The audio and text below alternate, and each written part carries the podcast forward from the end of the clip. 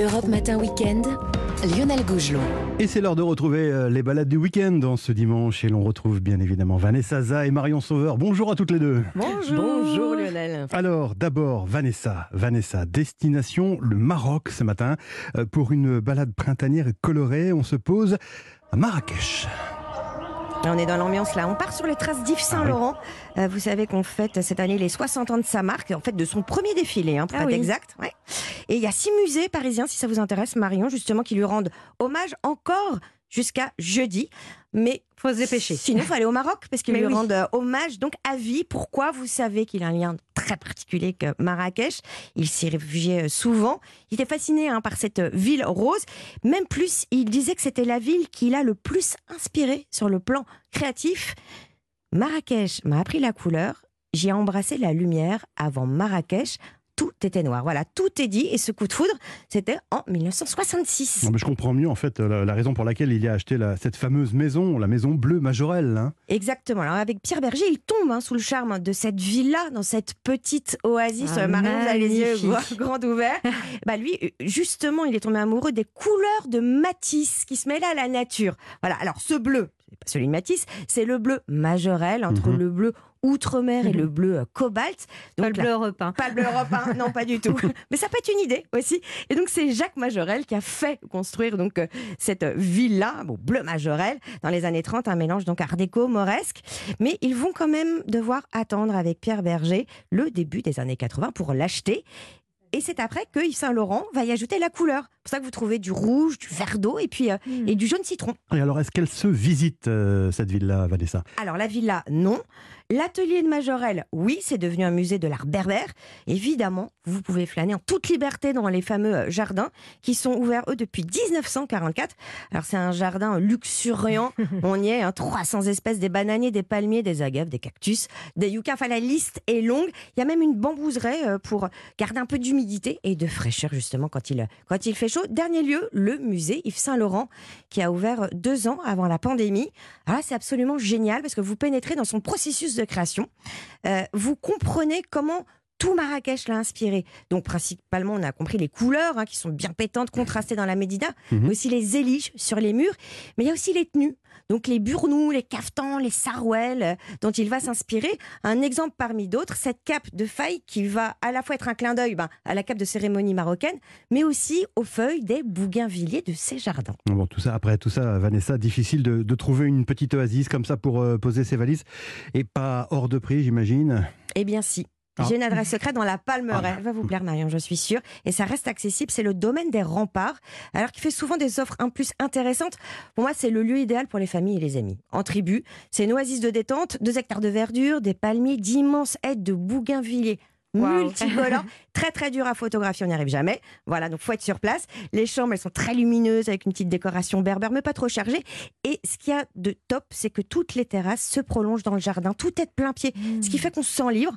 On est chez soi, le service hôtelier est tip top. Et puis, ils organisent des sorties dans la vallée de l'Ourika, les cascades d'Ouzoud et le désert d'Agafay. Et ça, c'est pour prolonger l'immersion dans les couleurs du Maroc. Ça donne très envie, euh, Vanessa. Merci. Marion, Marion Sauveur, pour euh, régaler nos Euh, vous nous emmenez euh, en France, donc euh, en Côte d'Or, à Dijon, très exactement. Oui, à l'occasion de l'ouverture vendredi prochain de la Cité internationale de la gastronomie et du vin de Dijon.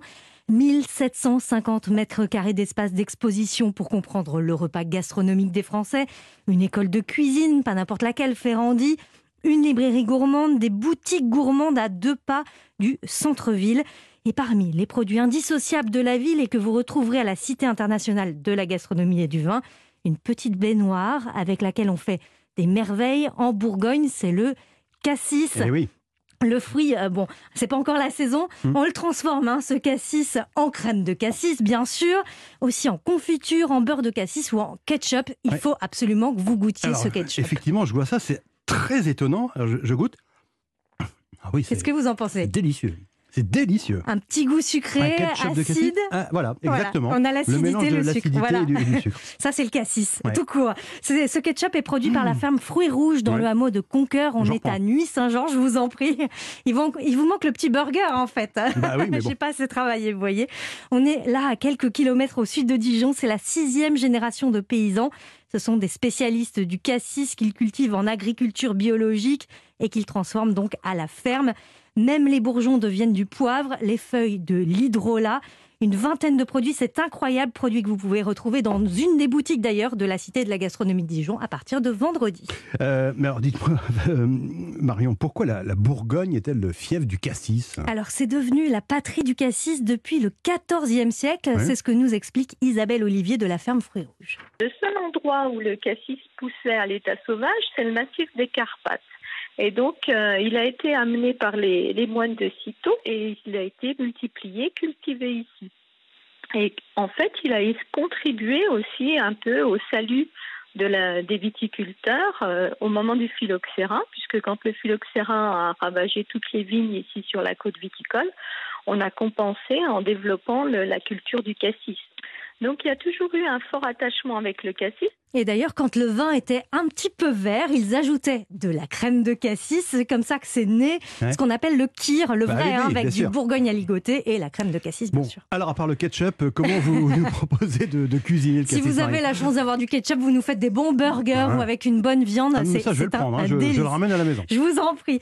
Alors, dans un plat salé, justement, ce, cassis, il va s'accorder parfaitement, par exemple, aux viandes blanches. Ça va apporter un petit peu d'acidité, de peps. je vous propose pour aujourd'hui un, un petit filet mignon au cassis. Donc on va commencer par faire colorer la viande dans une cocotte avec un petit peu de beurre. Quand elle est dorée de chaque côté, direction le four pour la fin de cuisson. Et une fois la viande cuite, on fait suer quelques échalotes dans la cocotte avant de déglacer les sucres de la viande au vin blanc. On ajoute les baies de cassis ou de la confiture de cassis si vous n'avez pas les baies à la maison. On laisse mhm. réduire un petit peu de fond de veau. Une fois que la sauce est bien pente, on sert le filet mignon avec sa petite sauce. C'est parfait, moi je trouve pour ce dimanche midi. Qu'est-ce que vous en pensez excellent, Une excellente recette du dimanche, effectivement. Et eh ben voilà. Merci, merci infiniment Marion Sauveur. Évidemment, on retrouve votre recette sur euh, europe et le podcast de cette balade sous le nom Weekend Évasion.